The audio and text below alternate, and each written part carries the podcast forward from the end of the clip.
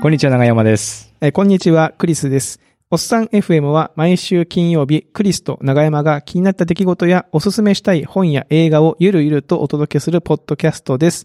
さあ、今週もよろしくお願いします。よろしくお願いします。ということで、はい。えー今回はうん、えーまあ、し収録もしてますけど、あの、YouTube を使ってはい、生配信公開、して生配信、まあ収録。で、まあね、あのーこの後どうせアーカイブして、えー公開はするんですけど、まあその際にもしかしたら、まあちょっと、 あんまり残せない話、まああんまないかもしれませんけどね、今日はね。ないかもしれませんけど、まあうんそういう話もしつつ、そうですね。はい。僕の話がちょっと、前はね、長山さんの、ね、若かりし頃、若かりちょしっと頃若気の至りを。まあで結も構昔の話をすると、うんやっぱ昔と今とでコンプライアン スの基準が結構厳しくなってるから、うんやっぱそうなっちゃいますよね。はい、やっていきたいなというふうに思っております。はい。あの、YouTube ので聞いていただいてる方、あ、9人に増えた。ありがとうございます。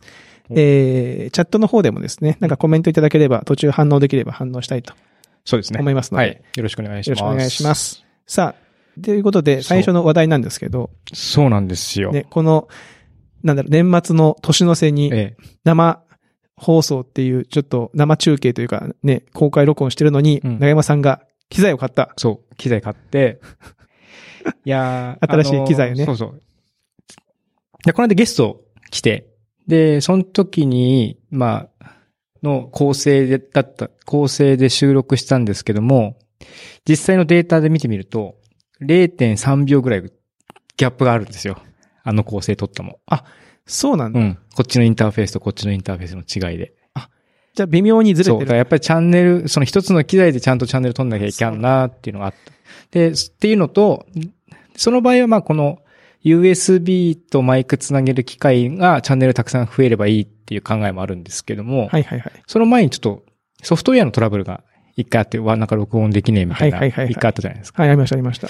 なんで、やっぱハードウェアで録音する。や っぱソフト信用できねえなと。やっぱハードだと。うん。ハードの時代が来たと。と思いまして、はい。えー、その、ズームの H6、H6 っていう、えーはい。多分こう、なんていうんですかね、手のひら台ぐらいのサイズうでん。ポータブルな、ポータブルなんだけど、あの、たくさんマイクさして、マイクのインターフェースが 4, つついてそうるんです、4つですかでね。すね。うん拡張すると6チャンネルまで取れるって感じで、6人でポッドキャストできます。すごい。拡張すれば。 6人でポッドキャストやってみたいです ね。収集つかない感じ、ね。感じにはな、ありますけど。うんえ ー、なんで、まあ、えー、逆に言うと、言うとだから今年はゲストを、はい。せっかくね、あの、機材アップデートしたんで。確かに。まあもちろんリモートでゲスト参加していただくっていうのも面白いと思うんですけども、まあせっかくおさん FM こう結構面と向かって話してるのがそれはそれで楽しいなと僕も思ってるんで、実際にこう来ていただいて、喋る。うん、一緒に喋るみたいなの構成が、まあ作りやすくなったなと。確かに。で、今日はあの、生配信の会計で、うん。この機械から線を出して、長山さんのパソコンにつないで、YouTube から配信してますけど、ええそもそもその配信なかったら、この機材だけとマイクだけでいけるわけです。そうです、そうです。で結構コンパクトに。コンピそうですね、今までのこれよりもちっちゃくなる感じ。ちっちゃくなる。で、コンピューターも、まあ、小ノートとかそういうの見てるんであれですけども、まあ、それも iPhone とかで見れば、もっとポータブルにできるんで、なんなら鴨川で収録とかも鴨川ではいい けちゃう。そうそう。これだ確かにうん。電池だけなんで。あ、そこそこ。ん。えー、面白い。なんで。で、これも、長山さんが投資をしてくれたということで、はい。来年も頑張んなきゃな。まあ来年で今年か。今年ね。ほこ今の年も録音のあれは今年なんでね、公開が、いね。。やー、そうなんですよ。はい。頑張っていかなきゃいけないですそね。うそう。妻にツイッター見られて、買ったよって簡単に 言う、聞く前にわ、値段分かっちゃった。 明細アップで、アップロードいした。や、もう、何ですか。よくないですね。うんいや、ちょうどね、5%オフキャンペーンみたいなのやってたんで。じゃあ、しゃべで、その前にその、その前にゲストの編集をしようと思ったら0.3秒ずれてて、ああ、やっぱりなんか、アップデートしたいなーってちょうど思ってたのが後押しになっちゃったって感じなんですけども。なるほど。まあ、はい。まあ、この新しい機材で今日は、いや、もう今年や買っていきましって一番ょう良かったもの です。いや、2020年、 今年買って良かったもの、はいあそうしておきましナンバーワンょう。そうなるとね、なそうなるようにうん。頑張っていかなきゃいけない。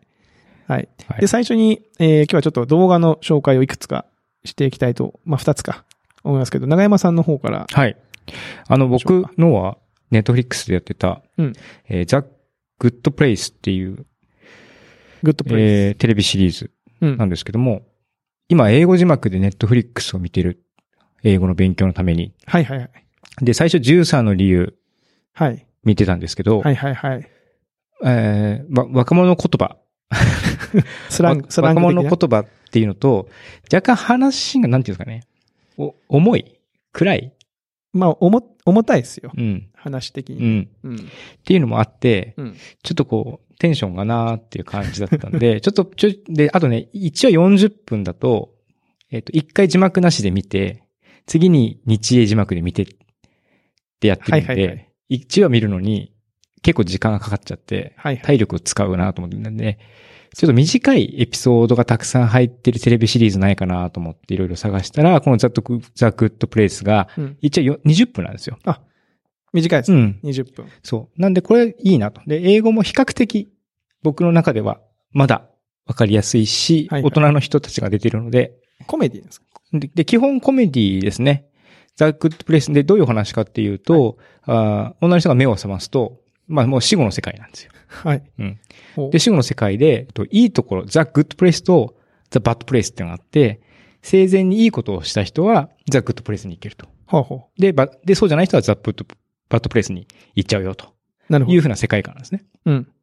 で、主その主人公エレノアっていう女性なんですけども、エレノアがグッドプレスで来たんですけど、実は同姓同名の違う人で、エレノアはもう飲んだくれだし、うん。人の悪口は言うし、人を騙すし、わ結構もうずバッドプレイス側のバッドガールなんですね。ほう。うん。あ、 なんだけど神、神様間違っちゃったみたいな感じ。それがなんか間違っちゃって、ここに来ちゃったっていう話なんですほうほうほうほう。で、まあソウルメイトって言ってそこでのパートナーみたいなのが紹介されて、はいはい。えーそのパートナーには実はこういうなんだよって打ち明けたりで、まあ、いろんな人物が出てきて、まあ、バレないように。で、まあ、そもそも自分が僕もグッドプレイスにいられるように良い人間になろうと。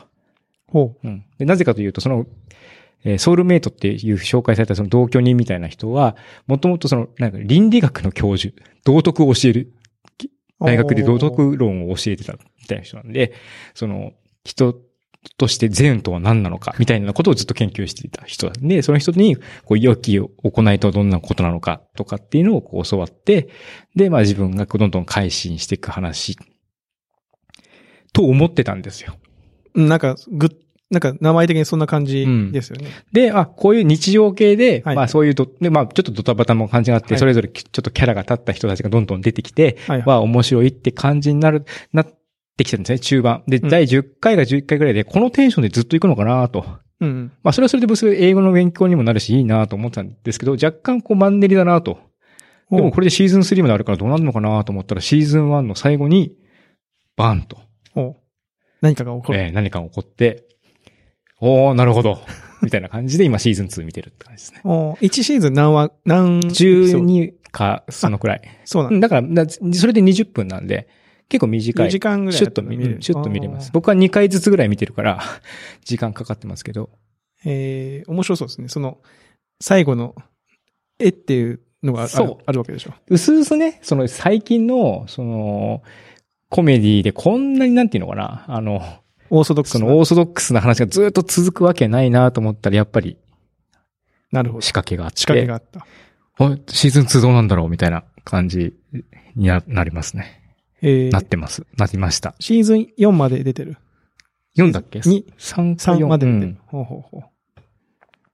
で、じーっと見てたら、その、エレノアって主人公の女性、僕めちゃめちゃタイプだなと思ったんですよ。ほう。うん。ザ・グッド・プレイスうの。ん。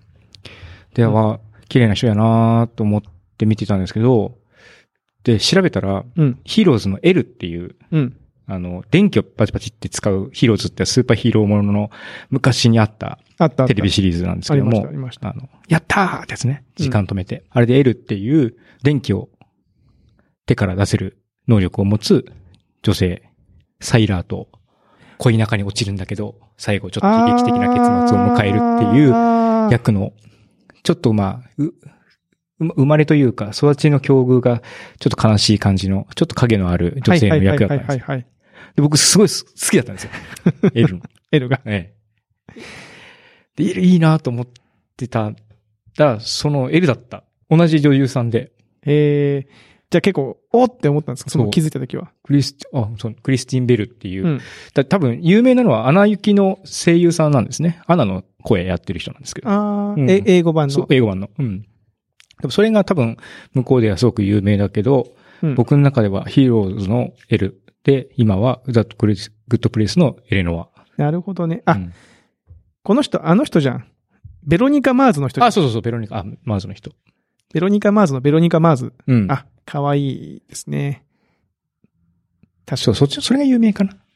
どれが有名なんだろう。どれがいいいや、ヒーローズヒーローズも有名。も有名だと思いますよ。うんでも、ベロニカ・マーズはやっぱ主人、名前貼ってるから、それっぽい気がしますね。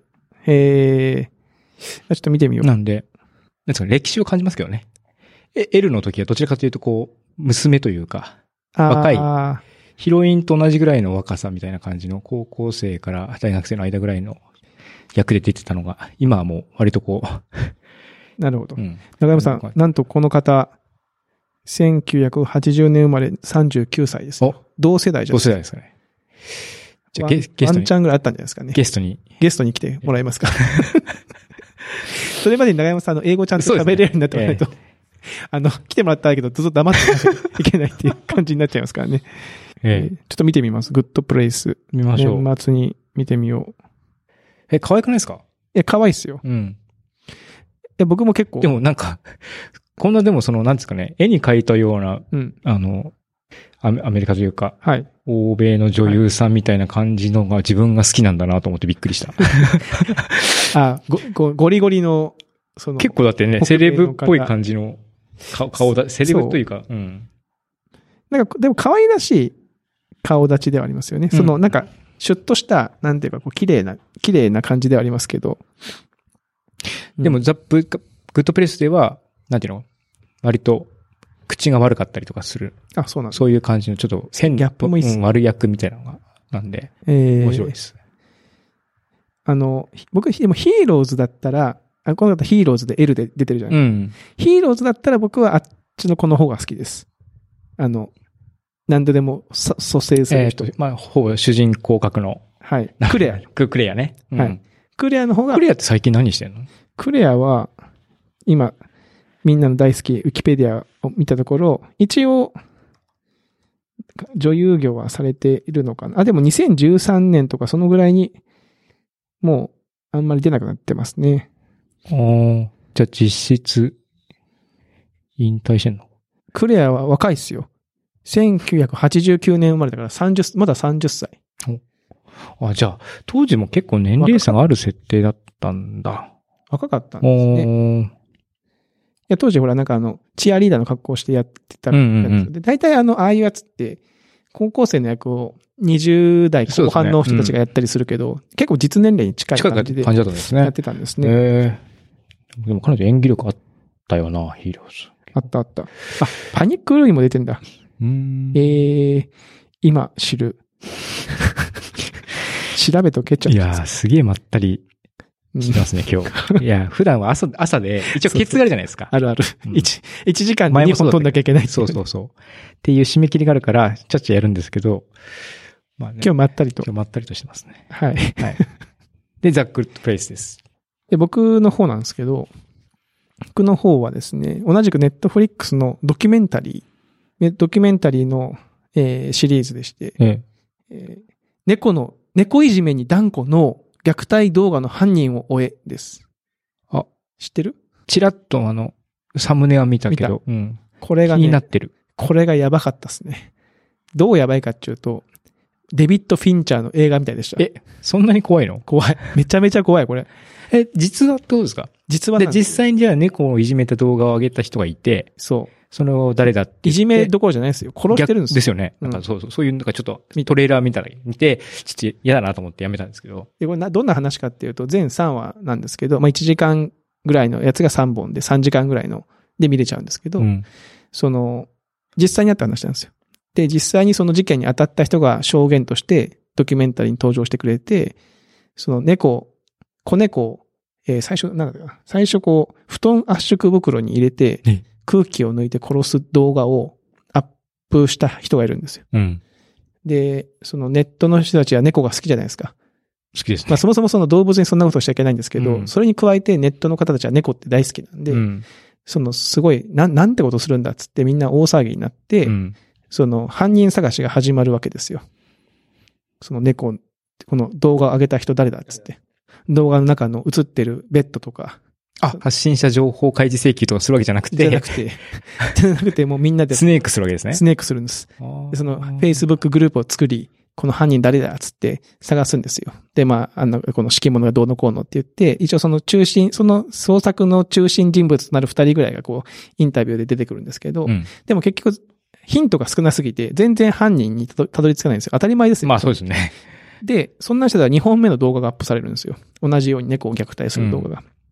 で、けしからんっつって、わーって追いかけるんだけど、やっぱり犯人が捕まん、あの見つかんないとう。ん。で、猫をこんなことしてる人がいるって警察に言おうにも、ど、どこの人かもわかんないから、ネット上の動画なんで、どこに言えばいいかわかんないわけですよね。ああ、そっかそっか。そうですでね。も動画を差し止めることはできたとしても、うん。そもそもそういう行為をややめさせようと思ったら、その警察によって止めなきゃいけないじゃないですか。はい。で、どこに言っていいかわかんないって言って、みんなやきもきするんですけど、そこに、ある時、なんか、匿名の、なんか、投メールなのかなメールなのか、なんか掲示板への書き込みで、なんか、ルカなんとかって人が犯人だって書き込みがあったんですよ。うんで、そのネットの住民たちは、その名前で検索をするわけですよ。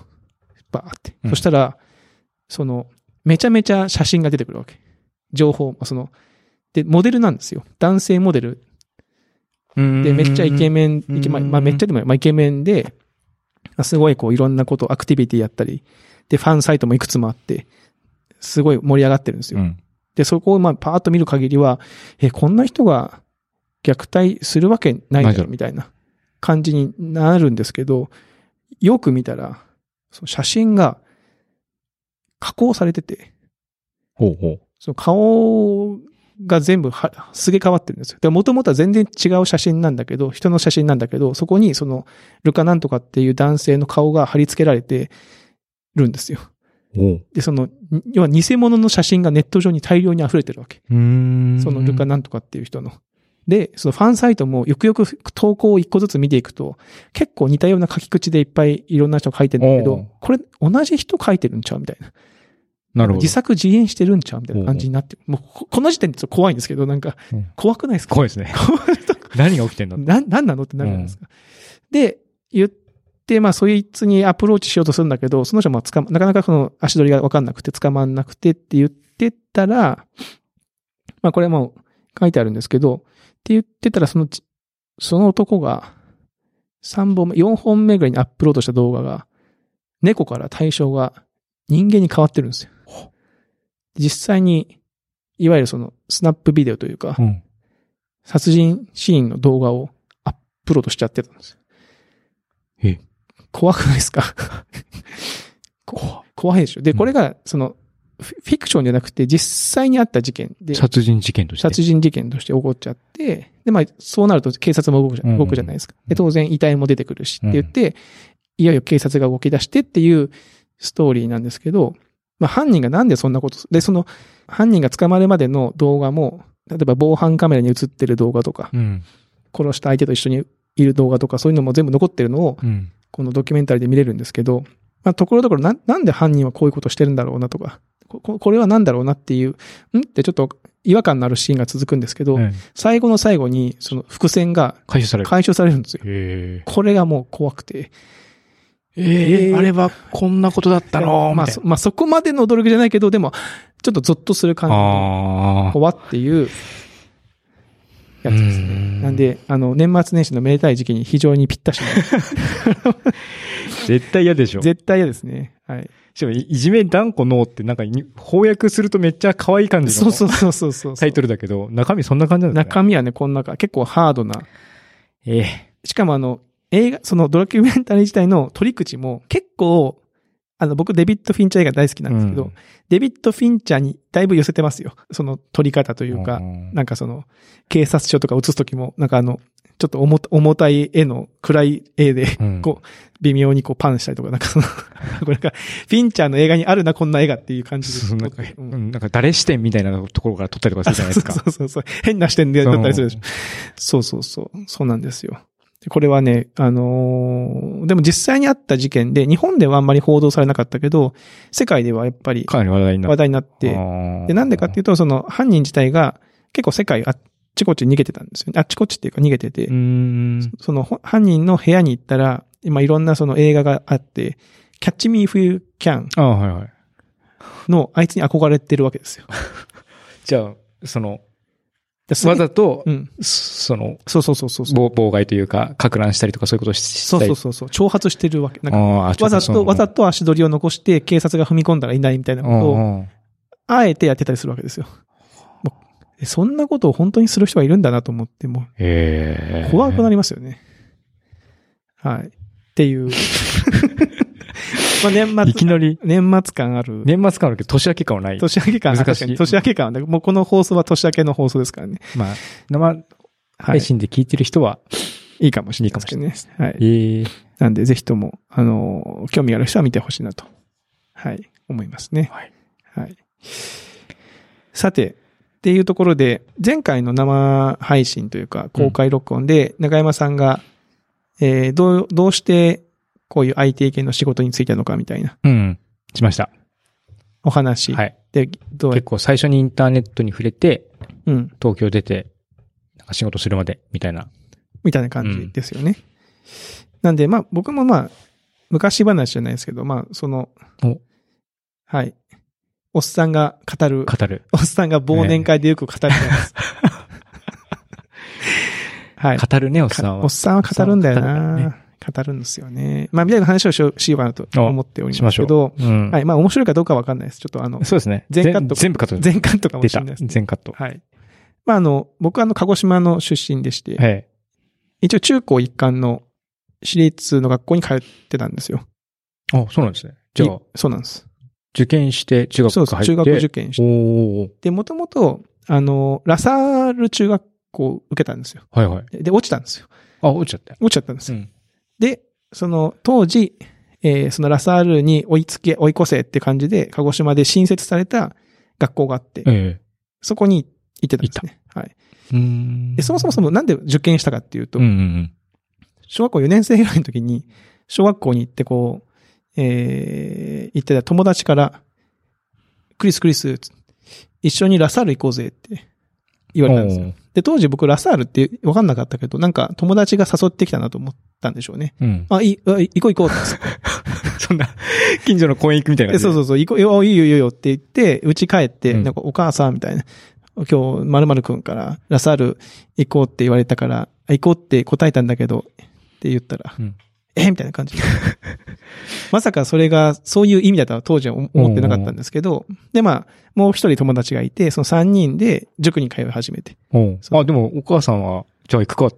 なんか後ろみがそう言うんだったらラ。サラサール、大変だよっていう、ま あ、でもまあ友達と行くって言ってるし、うんみたいな感じで、まあ受験勉強が始まって、まあ受験、まあやったんですよね。まあでもね、本人がやる気あるんだったら、親としては、まあややらせてみっか、みたいな感じなんですかね。そうなんでしょうね。うんまあ、ありがたいことでうんうんうすよ。んその別にね、塾のお金だってかかるだろうし、うん当時はそれで塾に通って、まあ、受験はしたんだけど、ラサーラ結局落ちて、その、行った学校で6年間過ごして、そこでまあ、まあ今でも友達の、まあ、親友と出会いまして、その彼が、まあ、お芝居をおー演劇演劇を。をしてたんですね。では、もう中高で演劇部みたいな。彼は中学校の時は、その、演劇部はなくて、本当に趣味、趣味で見てて、見、見る、好きで見てて。見たりとかうんうんあと、学園祭とか文化祭とかで、あの、クラスがやる出し物とかの脚本を書いたりとかっていうのをやってたんですよね。で、それにも僕もちょっと関わら、あの、出させてもらったりとかして。うで、高校に入って僕はあのバスケット部と、に入るんですけど、バスケット部に入るんですけど、その友達から、クリス今度の学園祭で、その、主役やってみないかと。うん言われて。で、なんか誘われたし、いいよ、つって、やる、やるやるっつって、まあ、その彼が書いた脚本で、舞台で主役をやらせてもらったんへですよ。え。で、それがすごい面白くて、なんかそこから演劇に、ちょっとこう、すごく興味を持って、うんまあバスケット部と、で、演劇部なかったんですけど、その友達が、せっかくなんで、その大会に出てみたいっていうことで、大会に出るためにはやっぱ部活動として、えー、成立しなきゃいけないんでって言って、まあ人を集めて、うん。で、けあの、掛け持ちの人を集めて、僕もあの、バスケット部と掛け持ちですけど、演劇部を作って顧問の先生捕まえて、で、演劇の大会に出たんですよね。で、まあ、それも結構面白い体験させてもらって、で、あ、お芝居って面白いな、みたいな。人前で喋ったり表現するって、まあ気持ち以外じゃないですけど、結構面白い、面白いなと思ったんですうん、よ当時ね。で、それでまあ僕大学に行っても、その大学の演劇サークルみたいなやつに入って、そ、そこでまあ、今の奥さんと出会うんですけど。へえ。 そこで出会う。 そこで出会うんですよ。出会うんですけど、まあ、そこでもまあ、お芝居をちょっとだけやらせてもらったんですね。へえで、まあ、それがね、結構良くって、やっぱりこういう仕事とかでも、あの、やっぱ人前で喋ったりしなきゃいけないこともあるじゃないですか。ん。ありますね。やっぱ緊張もするじゃないですか。しますね。うん。そういう時にまあ、やっぱ舞台の経験があると、まあ、そん、まあ、緊張はもちろんするんですけど、うんその緊張をうまくコントロールするというか、おーまあまあ、緊張してる自分をちょっとい達観して見れるみたいなか感じは少しだけあるんじゃないかなというふうにはん思うんですよね。で、その、そこでこう演劇に触れたのが割とこの自分の中では、こう人生の中のエエポックメイキングじゃないですけど、なんていうんですかね、こう転換期みたいへなえ感じになって。でもね、鹿児島なんで、どのぐらい、え、結構本格的にやってたんですかその、鹿児島時代。いや、だからそれが、当時はもう、ね、あの、インターネットもね、もちろん YouTube もねえじゃないですか。うんうんうんテレテレビはあったけど。うん。ででも、ビ、ね、ビデオそうそとうそう。か、ビデオですよ。で、しかも友演劇なんてね。やってないでしょ、うんテレビのチャンネルもそんなないし。うん。だから、友達が BS で放送してた三谷幸喜さんの、あの、お芝居、舞台ですね。あの、ラジオの時間っていう映画がありますけど、あれもともと舞台なんですよ。ラジオの時間とか、ショーマストゴーオンとか、えーそういう舞台の放送をビデオに撮ってくれて、それをその視聴覚室とかに行って、VHS を再生して、もうモノマネですよね。まずは、その当時は。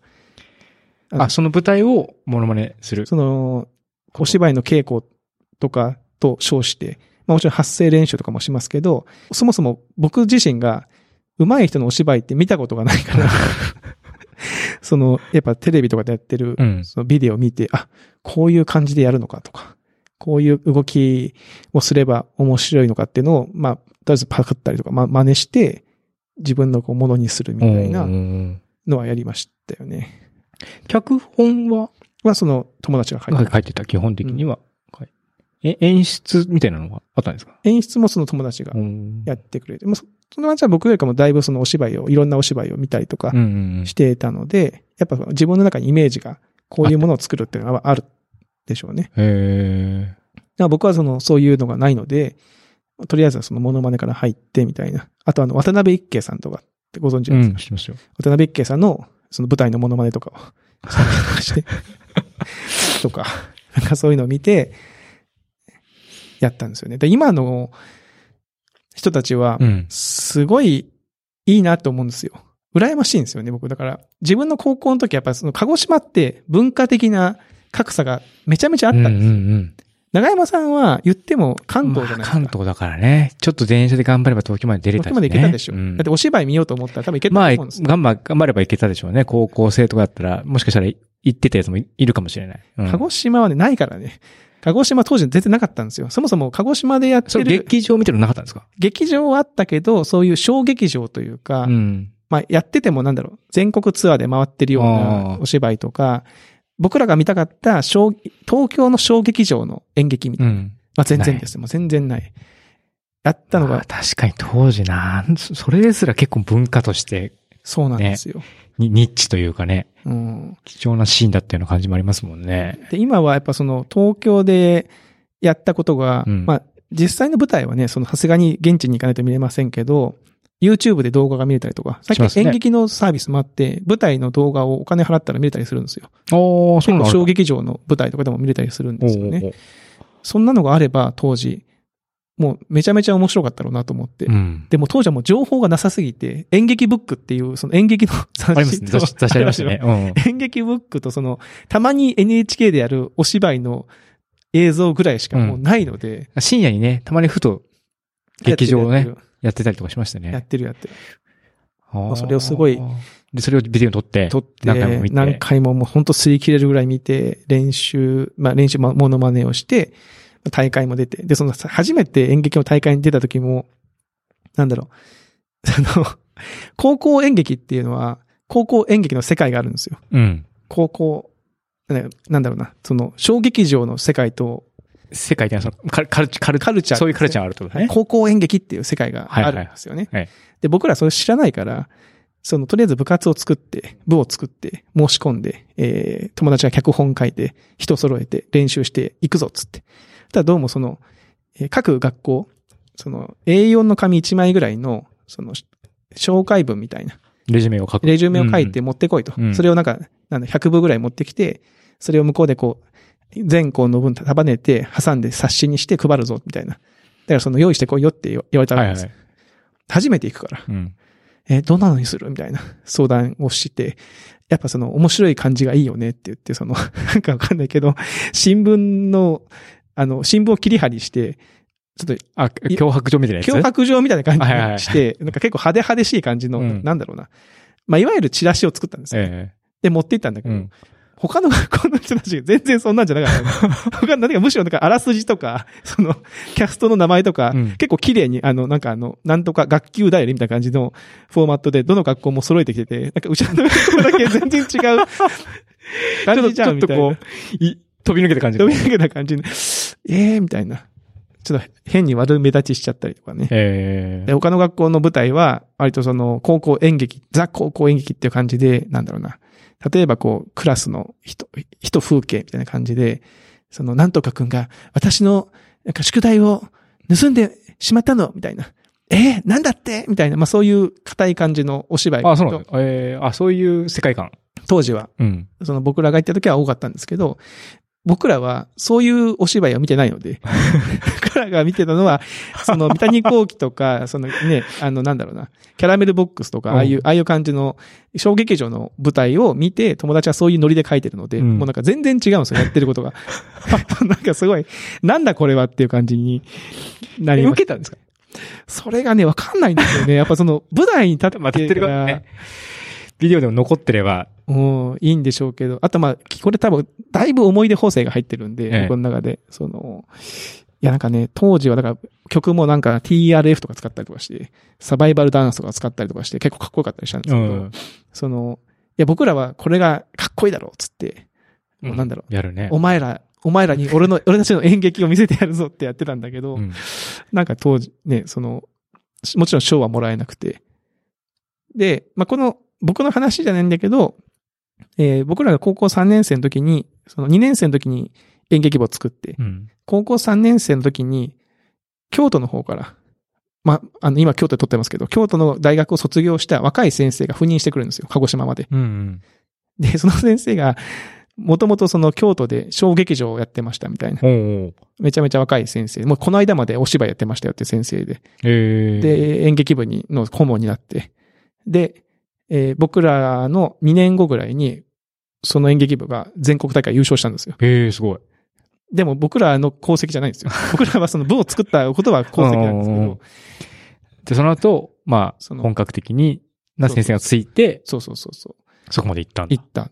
で、まあ当時のその高校、なんだろうな、小劇場のトレンドとかもうまく組み入れつつ、そなのるほど演劇界に風穴を開け、高校演劇界に風穴を開けるって感じで、バーンって。クリスさん2年早かった。ね2年早かったね。いやーでもまあ別に全国大会優勝したかったかっていうとそんなことはなくて、まあ僕はその友達と、あの、やれたことがすごく楽しかったんで、まあ自分でその部自体を作ったっていうのも、まそうそうそう。まあ、まあ作ったのは僕じゃなくて、もう友達がね、ほとんど動いてくれたんです。うん僕はもう本当にバスケット部もあったし、横にいただけなんで、何もしてないんですけど。いや、あ。え、じゃすごいあ。中高、バスケもやり、はい。演劇もやり、はい。で、中学校の時は音楽部にも入ってるんで、ギターも弾いてましたよ。何でもやってましたね。え、勉強どうしたんですか勉 強はね、いや勉強やばかったんですよ。勉強がね、えあのー塾ではそこそこ良かったんですよ。え。成績塾ではよかった。成績が良かったんですよ。で、まあ当然その、第一志望の学校落ちて、あー。うん。入るじゃないですか。で、な、そのし、その、通ってた塾が作った学校なんですよね。え、へえ。塾が作った学校なんです。今でもありますけど。じで、ゃあ、しん、じゃあもう進学校だ。当時はもうバリバリの進まあ学さっきまあさっき言った通りバリバリの進本学当校にで進学しか考えてない。考えてないみたいな。うん。しかもその当時は、だからラサールは男子校なんで、うん。その頭のいい女子が行く学校が本当公立の学校しかなかったんですけど、当時はね。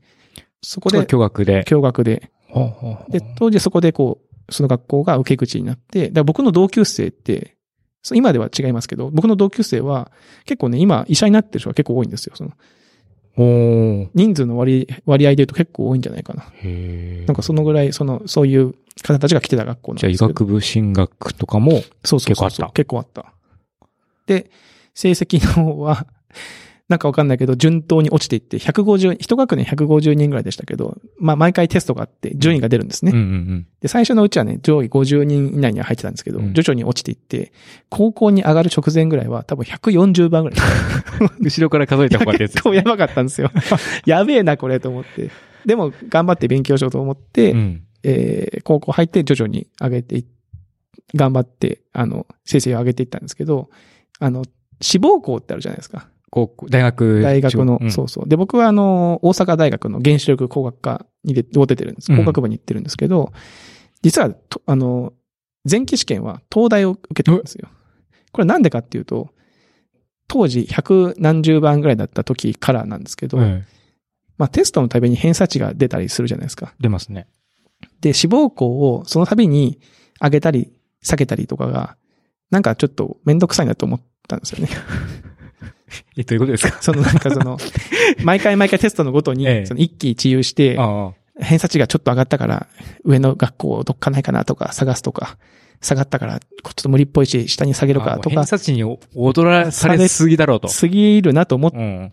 ちゃったんでしょうね、当時ね。だからその、ずっと志望校東大だったんです よで、僕の、僕の計画では、うん本当最後の最後、高3ぐらいになった時に、その時のの、偏差値に応じて、そうそうそう、そのプランを変えようと。変えようとなるほどね。思ってたうらん、ずっと東大って書いてるかうら、ん。周りがうん、あいつなんか本 本気だらしいぞみたいな感じの空気になってきちゃうんう。親も含めて。ずーっと変えねえぞ、あいつと。一貫してるそうそうそう。なんか親も含めて、なんかそんなに成績良くないけど、なんかこいつはやる気あると。やる気はあるんじゃないかみたいになって、の実際ないんですよ、そん なに。なんかさ、なんか、で、僕もなんか、あれ、今ちょっと変えるって、なんかい確かにね。言えない感じになってるぞっていうのを、さすがに僕もちょっと気がついてう、ん。で、受けるか。それはじゃあお、受けよう。ただし、後期は頑張って、なんとかいあ、けるとばころばに挽回というか、その、もうちょっとあっちに足をつけた感じでいこうとさす。がにね前期後期東大受けるとか、そんな危険なことはしませんね。その後期はちょっと、なんかいけそうなところないかなと思って、最初、九州大学の工学、あの、建築を行こうと思ったんですよ。ええなんか建築って面白そうだなと思ったんですけど、当時の学校、社会の先生が、仲良かった先生が、なんか、クリス君、建築は流行んないよ、これからって。その何の根拠もない。 その、出た今思うと出ね、た。今思うと全くその根拠もわかんないんですけど、うん流行んないってなる。流行んないってなんだってね。うんでもその当時の純朴な僕は、流行んないのかっ てえ、じゃあちょっと志望校変えようと思って、うちに帰ってテレビをつけたら、たけしの万物創世記をやってたんですよ。え昔あった番組え。あありるま。したね。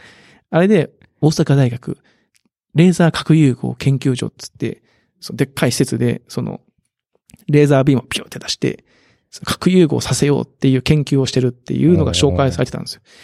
それ見て、これだと思って、これからは核融合だと。核融合だレーザーやつって、で、あの、大阪大学調べたら、原子力工学部原子力工学専攻ってあるから、ここ、ここだっつって、そこを書いて、出して。まあ、後期、その、その学部だけ実は人気がなかったんで、 結構、 結構、たまたまね、読みめっちゃ外してますやん。そうな、な、なかったんですよ。しかも、入って、うん。で、まあ、受かって入ったんですよね。えで、あの、レーザー核融合研究所、どこやろな、つってワクワクって言ってたら、それね、管轄が基礎工学部だったんですよね。あ 工学部受けちゃって、えとかつって、あれ、あの機械は、基礎工だったかな全部工学部じゃない、理学部だったかな工学部じゃないよって言われて、え、違うんですかみたいな。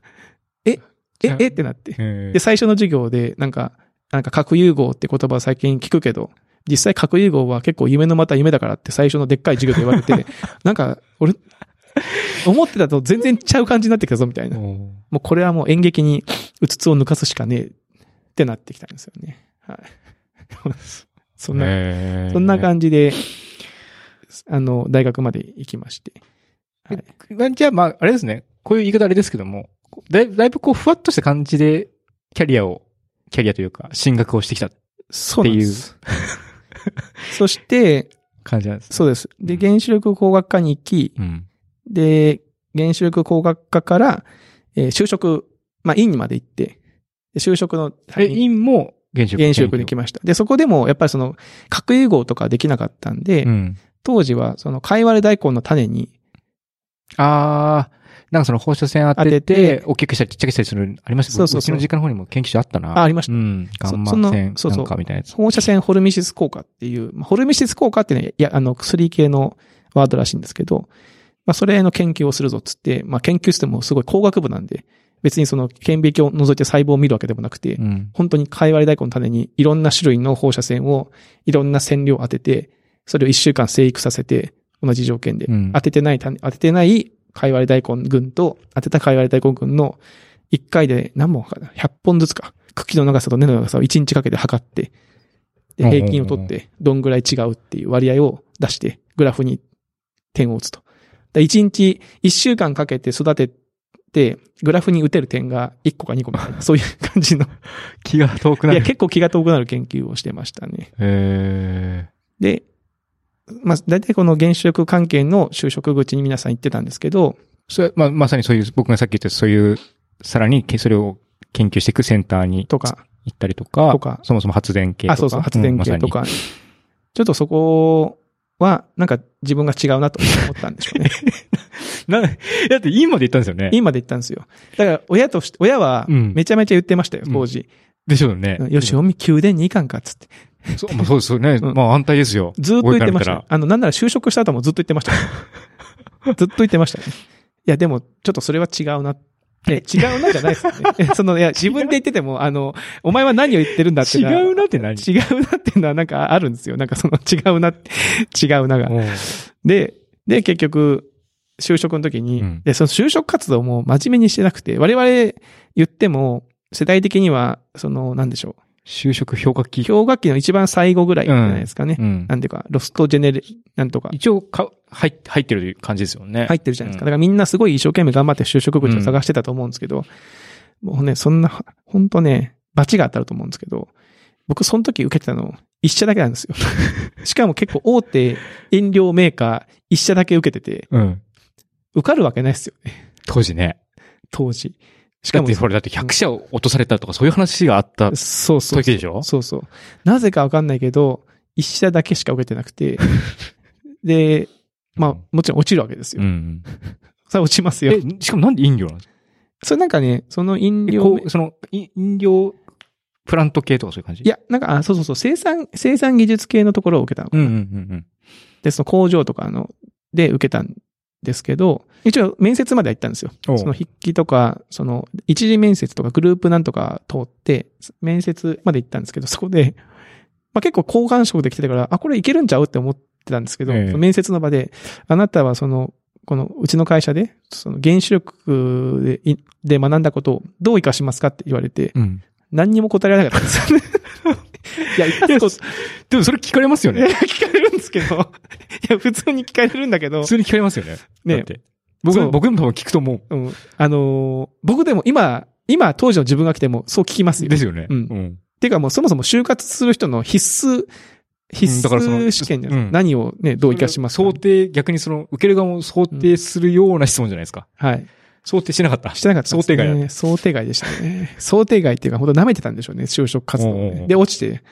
で、慌てて、友達に相談したら、まあ、学校に、そのいろんな推薦た。あ来てるよ室とかが、学科にうん。来てるよ、見に行ってみたらっつって言われて、見に行ったら、その前の会社の、その SIR の推薦が来てて。うん。そこは実はその原子力工学専攻っていうのは、もう一個上に学科がくっついてて、学科にいくつかこう、原子力工学専攻、あーなんなるとかほど専攻ってぶら下がってて、そこに情報系があったんです、たまたま。うんで、多分その、そっちの狙いそっで、ち狙いで来てたんだけど、誰も持って行ってなかったから、僕がすいません、これ。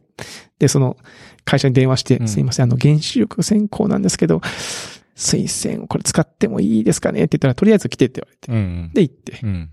で、そこもなんか大阪本社って書いてあったんで、僕関西にいたんで、で、彼女、その時の彼女、今の奥さんも大阪で働いてたんで、これはいい、これはいいやと思って、ああ、その、まあ、大阪で住勤めむられて場る所をそのままにしてという。うん。で、行って面接受けて、あ、結構好感触。うん。えー、うちの会社、えー大阪で採用しても東京だけど大丈夫って言われ て。あれと思って。うん。はい。うちあの東京本社なんでって言われて。えと思ってパンフレット見たら、大阪本社、東京本社って書いてあるんですよ。うん。え本社、本本社2つある のと思って。まあ、ただよっぽど慌ててたんですね、僕もね。 ああ。さすがにそのでっかく書いてあるから、分かれよって感じなんですけど、なんか大阪本社って文字だけ見て、大阪だろうと思ってたら、あ、東京なんすね、みたいな。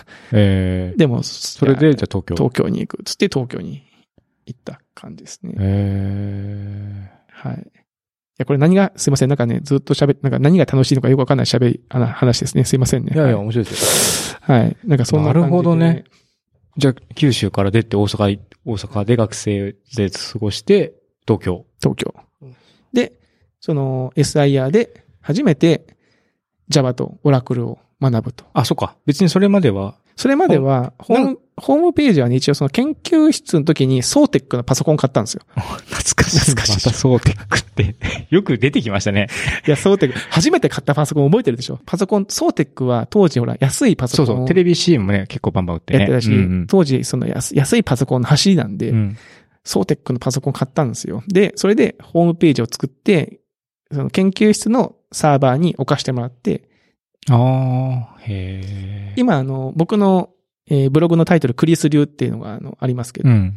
その当時もネットでクリス流っていう、あ、そもそもクリス流って何かっていうと、演劇サークルの、なんで打ち込み、内々のコミュニコミュニティ誌ってあるじゃないですか。そのサークル内の、サークル誌っていうんですか、ああ、はいはい。そのサークルの中でみんながこう、文章を書いて、あの、コピー機で印刷して配るみたありいな。ますね。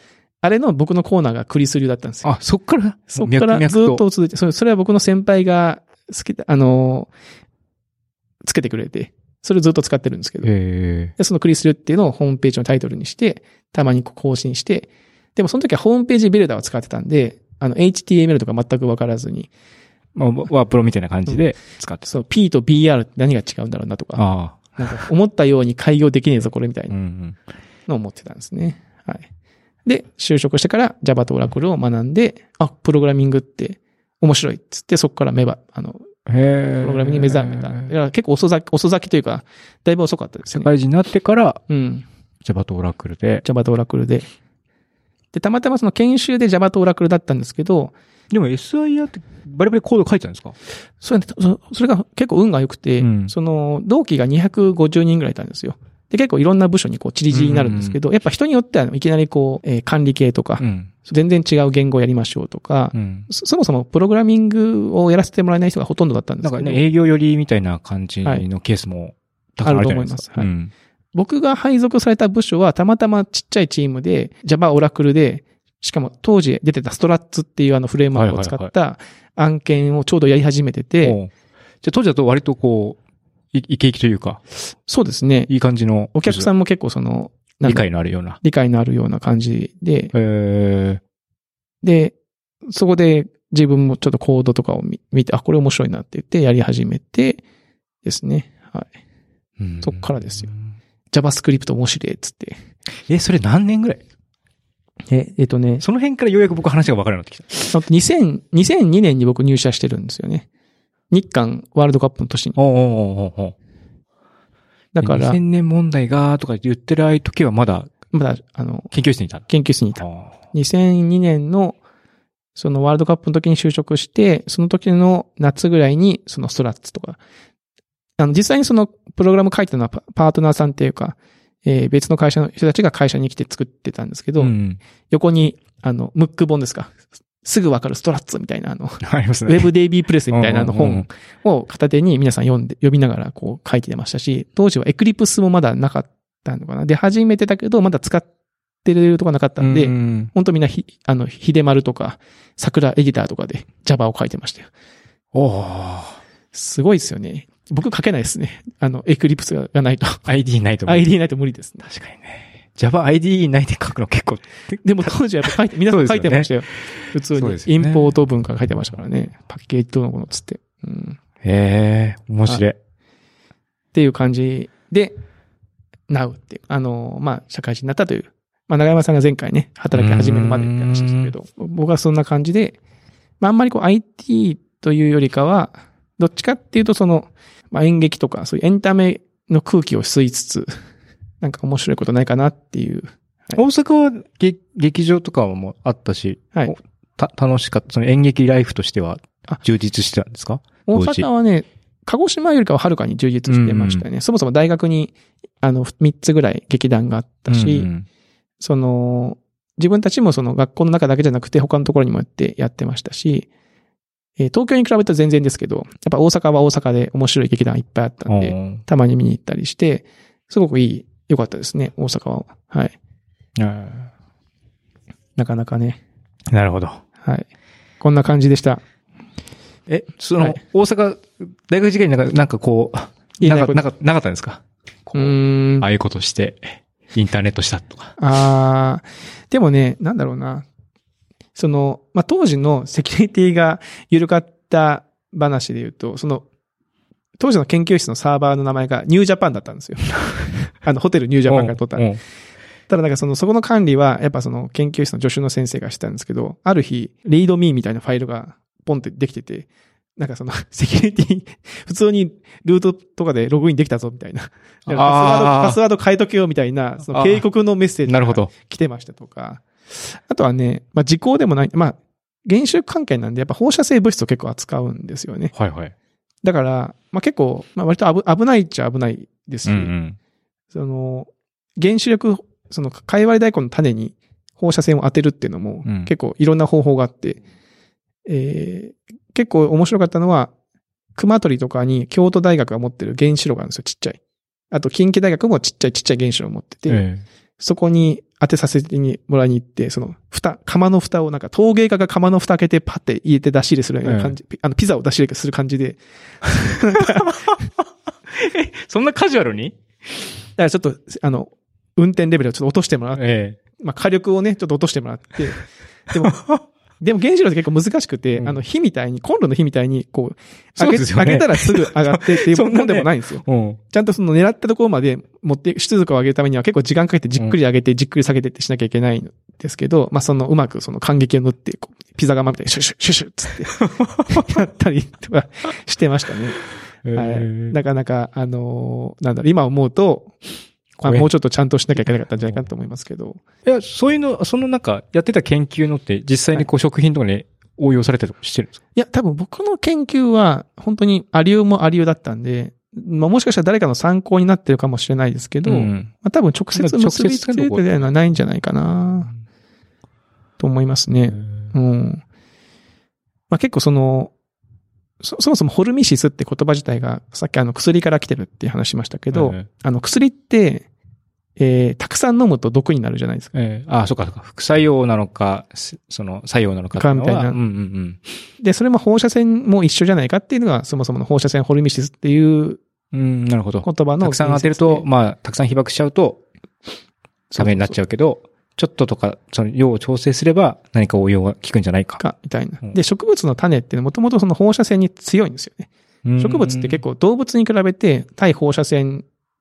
あ、そうなんだ。の感度が結構強くて、へだって動物って結構ほら、あの、病気になっちゃったりとか、なんかその癌になっちゃったりとかえ。しますね。するじゃないですか。まあ植物は一方で、そういう感じ、まあ大きくなったりはすると思いますけど、なんか悪くなるっていうのはあんまりうん。あ、確かに言われてみれば。チェルノブイリじゃないですけど、よく放射線がなんか、わーってなった後の世界とか見ても、まあ動物は結構影響を受けやすいんですけど、まあ植物はそうでもない。まあこれ多分理由がいくつかあるんですよね。で、僕はなんでその、先輩の研究の結果で、ある線量、中性子を当てると、1.2倍ぐらいに伸びましたみたいなうん研究結果が残ってて、僕はそれを再現できなかったんですけど、でも他のガンマ線とかだと、そんななんないと。うん。それはなんでかっていうのを推測して、 こんなことが起きてるんじゃないかなっていうことを論文にしたんですけど。ええまあ、なかなかちょっと結構こじつけっぽい感じでしたね。うん。なるほど。そうなんですよ。っていうことがございました。はい。はい。ありがとうございます。ということで、えー、まあ、昔話ということで、うんまあ続きはね、ああの、実は就職してから、もういくつか、多分長山さんとかが、の話題に近づいていくというか、うん。インターネットそ系の。の、はい。まあ結局最終的にインターネットのね、会社に入りますけど、うんそこに至るまでにどんなことがあったか。 SIA の時は別に、ネットの会社ってわけじゃないですもんね。ネットの会社じゃないですね。うんただ、ジャンルが旅行系だったんですね。おー。えー5年ぐらいいましたけど、旅行系のシステム、いろんなシステムを携わらせてもらって、結構ね、いろんな経験させてもらったんで、まあそういう話が、あの、業務内容とかに触れないか感じで、旅行業界こんなか、のシステムってこんな感じで面白さがありますよっていうのが話せると。あじゃあ社会、おっさん、談義、社会人編。社会人編がまた中山さんの分と僕の今度分の部分ががあるわけですね。あると思いますね。青春編が終わって。青春編が終わりま した。まあ年、年始のね、うん。いい、あれになればよかったかもしれないですね。はい。というところですかね。うん。うん。だいぶ喋った。喋ったね。はい。あともうこれ、あの、アーカイブに使わなくてもいいんですけど、2019年に読んで面白かった本、ちょっと一冊最後紹介してもいいですか。これあのね、このミスで1位になったからみんな知ってる人もいるいるかもしれないんですけど、あ、このミステリーがすごい。そうそうそう。ミディウム、えー、霊媒探偵、上塚翡翠。うーんこれはね、面白かった。面白かった。まあ、さすがに1位を取るだけのことはあるなという感じですね。霊媒探偵ということはですね、はい僕の推測によると、はいその霊媒師はい。ということは、死んだ人が、はい。こう、す宿る。はい。はい。長山さん。勘 が鋭い。まあ、それ以外ないですけ どね。まあ確かにね、ねその霊媒探偵で今の説明以外のことないよね。 ないですよね。うん、どう考えてもね。い。ないでしょ。えないんだけー、ど、えー、っつっても、だって、だってそれだってトリック分かるじゃないですか。え、じゃあ、じゃあ、ふ、ふわーってして、私が、私がこう、私を殺した人は、この人です。じゃんじゃんじゃんって終わったじゃないですか。って思うでしょ。ん。なんで、なんだけど、それって、なんだろう、実際の事件現場でそんなこと言っても、いや、霊媒ってなんやねんってなるじゃああ、ないでまあ、すか普通の人。だあまあね。から逆にう、ん。犯人が分かった状態で探偵、横に別の探偵がいるんですよ。ちゃんと、ちゃんとした探偵が。で、その人があ、え、その霊、えーこの、翡翠さんは、探偵じゃない。探偵なのか。まあ、このストーリーの中で探偵っぽいことをするんですけど、うん。そのストーリーの中で探偵役が出てきてて、おーその人は、まあ別の事件、別の事件も普通にこう、警察に協力して探偵っぽいことをしてるんですけど、この人が登場することによって、犯人が先にわかるわけですよね。はいはいはい。で、逆にその、そっから、 その、その情報がインプットされた状態から逆にこう、裏付けして、警察に説明していかなきゃいけないみたいな。ああ、で、そこから証拠をと整えていく。逆にどう、うんどうするかっていう面白さがあるんですけど、もちろんそれだけだと1位にはななったりしませんよ。まあこのミス1に。うん。ない話じゃないから、はいそういうのもね。これが結構この、そういうなんか構造があるんですけど、うんその最後の話で、これね、短編が4話入ってるんですよ。で、1話、2話、3話で事件が起きて、で4話目にも事件が起こるんですけど、この1話、2話、3話の伏線というか、あれを4話でわーってこう、回回収するんですけど、。それがすごいです見。事。すごい。よかった。えなので結構ね、面白いですね。まあ1、2、3話読んでも、まあ普通に面白いですし、あの、僕はだから、えあ、それは1話で、こうか、完結というか、は一1話ずつは、まあ、犯人がいて、そうそうそうそう。問題が解決してっていうのが3つ、こう、お三つ話があ続くるんですけどうん。で、僕実は、その最初の段階で、それ、なんかその、どんでん返しがありよう的なことが、その、帯とかに書いてある、うんあるわけですよ。で、ちょっと読み進めながら、10ページぐらい読んだ段階で、あ、これあれやなって出た。気づいちゃったんですよね。出たやっぱあの、僕もミステリー読み慣れてる やん。やっぱこう、ね、分かっちゃうじゃないですか。やっぱこう、ね、なんか勘が鋭いというかう、ん。ところがですよう。 ん。はいこれで、これ、あれやなと。はいはい。あのパターンこでれ、これあの、あれね。はいはいはいはいって思ったら、うわーってなったからね。いいえ ーいい体験しましたもうね。本当に、いい体験したね。うん。で、本当に、あの、やられたって思いましたかああ。じゃあ、そのミステリー好きで読んでる感が鋭い人もら。うん。読んだら、わーってなるんだ。なるんじゃないかな。やっぱじゃあそこまで言ってるから、まあ1位になる。一位になったわけですね。うん。だだってみんな、だってその帯に、帯にいろんな作家さんがね、そのメッセージ書いてるんですけど、うんみんなそんなこと僕が今言ってるようなことを言ってるんですよ そんだけハードルを上げといて、上げた状態のやつを僕が読んで、うわーってなったから、まあ結構よくできてる話ですね、これね。えー、本当だ。そうなんです。なんで、これはあの、ぜひとも、興味がある方はね、あのえー、ちょっと、 Kindle 版も出てます。 Kindle、あ、本当だ、Kindle もある。ちょっと、一応サンプル送信しとこう。見ていただければと思いますかね。はい。あ、面白そうだな、これ。結構これ、あの、サクッと読めるんでおすすめですよ。いいですね。はい。というところで、えー、皆さん、今日のね、収録にお付き合いいただきましてありがとうございました。はい。では、えーおっさん FM 今年もよろしくお願いいたします。では、皆さんまた来来週お会いしましょう。さよなら。さよなら。